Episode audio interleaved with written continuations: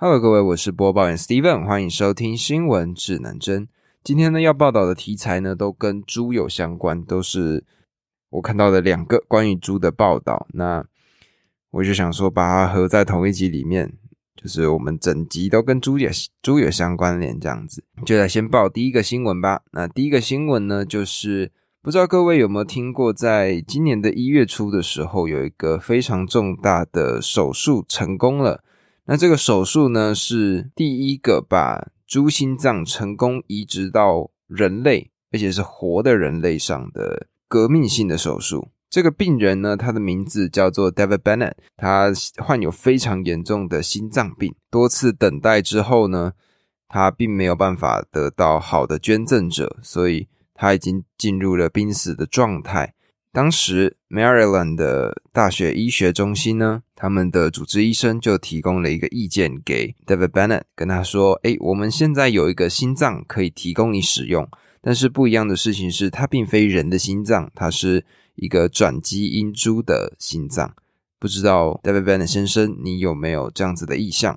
那 David Bennett 先生呢，他心里就是觉得说，OK，那就死马当活马医吧，所以他最后就接受了这个手术。”那在当时呢，这个手术长达了二十多个小时。那在结束之后，David Bennett 先生成为了第一个拥有猪心脏的活着的人类。那在当时是非常非常震惊的，全世界对于这个新闻都非常的关注。那在术后呢，这个 David Bennett 先生他并没有强烈的排斥反应，那也成功的回到他的家里，过着开心的日子。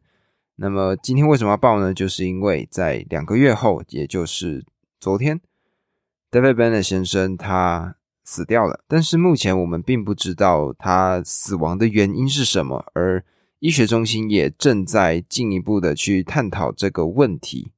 那如果有新的计划，他们也会在医学期刊上发表，我也会到时候再跟各位来详述这样子的一个状况。这个手术呢，它最主要想要透露的一个事情，其实是说我们人类非常的缺乏器官的捐赠者，因为光在美国，每天就有大概十个人在等待器官的过程中死去，而去年呢，又有大概三万八千人呢，他们接受了器官的替代物，然后把它安装在他们的身体里面，所以可见等待器官捐赠者是一个非常漫长，而且基本上不可能成真的事情。那所以在当时呢，这个手术实验让我们使用猪的器官，其实是一个非常非常大的好消息。在同时呢，那些卫道人士、那些道德人士在看到了这个实验之后，发表了他们的想法。他们认为，如果今天我们这些人类在缺乏器官的时候，我们只要去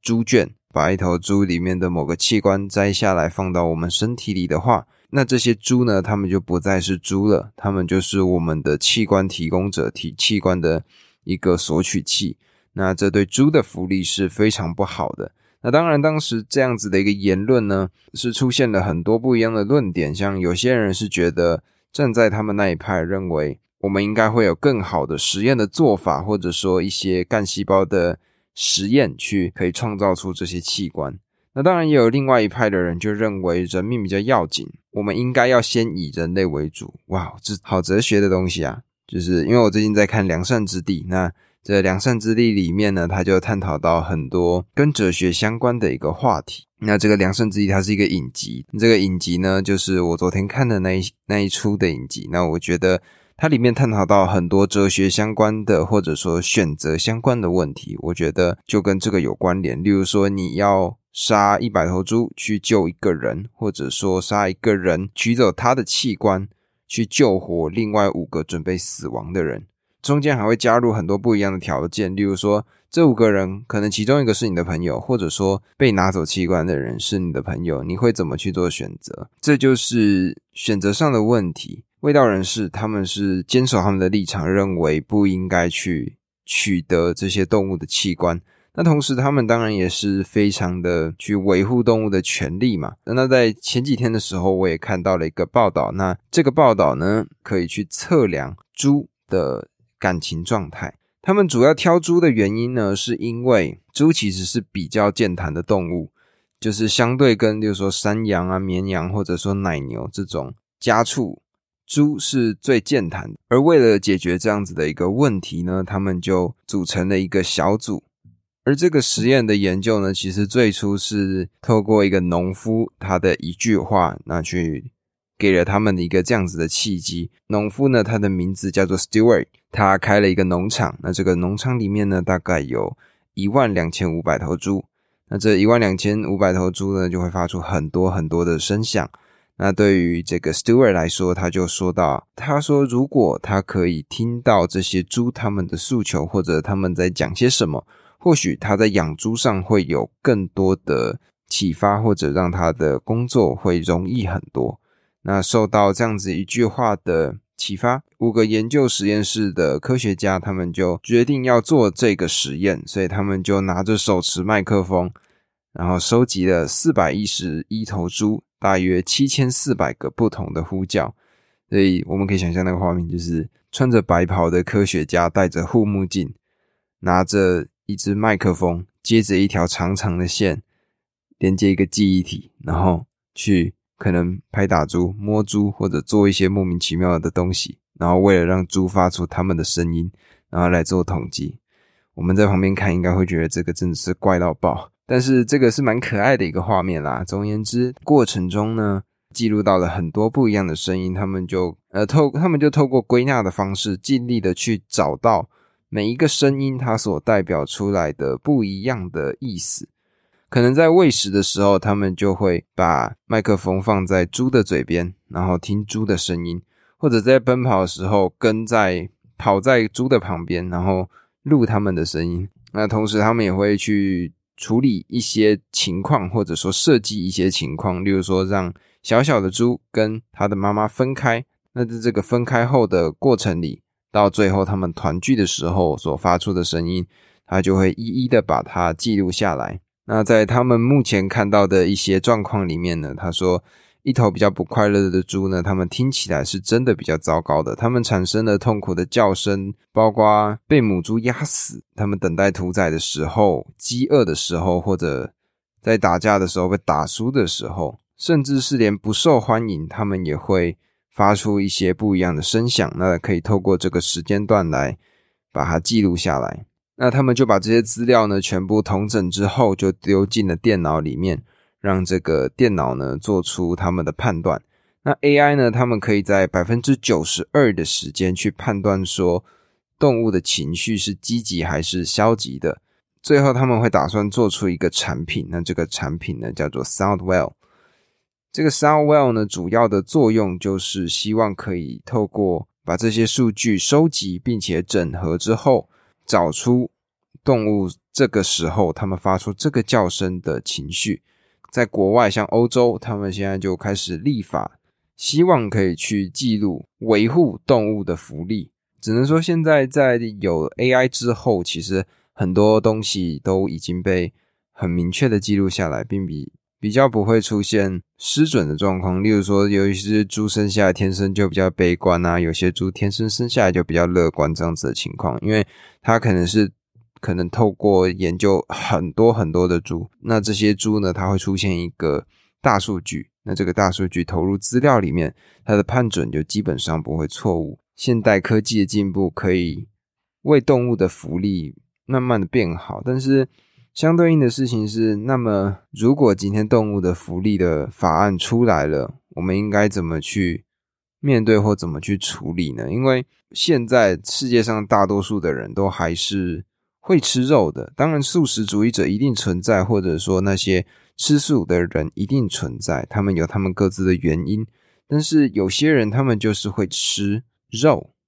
那如果会吃肉的情况下，我们现在做了一个这样子的一个法案，它是怎么样？希望快乐的屠宰动物吗？或者说会去怎么处理，或者说这些动物的生存环境或者是生存条件呢？因为这样子整个判准是没有办法去很明确的做出答案的，对吧？还是说这个其实是之前我在前几集里面讲到实验肉的一个衍生的话题呢？就等于说，现在它是一个完完全全的构建过程。哇，怎么听起来好阴谋论啊？就是欧洲这些先进国家，他们现在就是用尽全力的去创造出一个动物福利相关的法案。那同时呢，在这些先进国家，他们也开始研究怎么去做出最好吃或者说最不伤害动物的这些实验肉或者人造肉。他们让动物不会被屠宰，然后创造出实验肉，等于说整个完整的一个配套全部做好。那一方面就可以把自己国家的还有其他国家的屠宰业全部停下来，然后同时。人造实验肉的技术又全部是这些这些欧洲国家、这些先进国家所享有的技术。哇，这这怎么听起来好像阴谋论啊？但是总觉得整个过程好像……嗯，因为我现在自己在讲的过程中，我都开始怀疑了。但我前几集里面是有讲到关于人造实验肉的一个猜测，在里面我就有这样提到，我就是说会不会那些。先进的国家，他们创造出来的这个实验肉的产品，然后透过这个实验肉，因为它的耗碳量比较低，那去抨击那些还在吃或者说还在蓄养家畜的国家，那让这些国家呢，最后不得不因为碳排的问题，渐渐的把猪肉或者说动物的这个畜牧业相关的产业全部关掉。那关掉之后，因为大家还是会吃肉。那他们就会选择去找实验肉来吃，那这样子就全部都是先进国家的技术。那这些正在开发的国家可能就必须仰赖正在开发中的国家就必须仰赖这些技术。哇哦，嗯，好，听起来就是一整个很……那当然我不知道现在呃，或许我理解这个东西比较浅，我也希望到时候大家可以慢慢的去。吃吃看，试试看那些实验肉。哎，我觉得我吃过一些，我在接下来的日子里可能会去试试看啊，那种人造肉的汉堡，我想去试试看。然后吃完之后，我可以再，我会再跟大家提供我吃到这些实验肉的看法。这是一个趋势，不知道他们所设立的那个标准在哪里。我只希望我们以后还是可以。再用很正常的管道去吃到我们想吃的食物，毕竟都这样活着一次，就是好好的去享受才是对的。又是两善之地的内容，哈哈。对我最近收到两善之地的启发蛮深的，我觉得如果大家有兴趣的话，可以去看一下两善之地的内容。那这出剧它也已经完结，对我也算是蛮蛮晚才看到这部作品的。那我觉得在看的过程里呢，学到了很多事情。它，你可以把它想象成，呃，具有深度的肥皂喜剧，对，内容蛮可爱的。喜欢的话呢，就是现在就去网上找找，我记得 Netflix 上面就有了。对，今天都跟猪有关呢。那么，我想今天的猪，今天跟猪有相关的内容就全部都报道完啦。那我们明天就可以继续会有不一样的内容，我也会继续的跟大家来做现在最新消息的报道。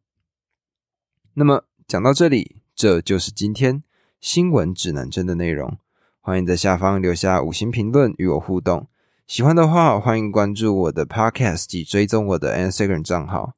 我的 IG 账号是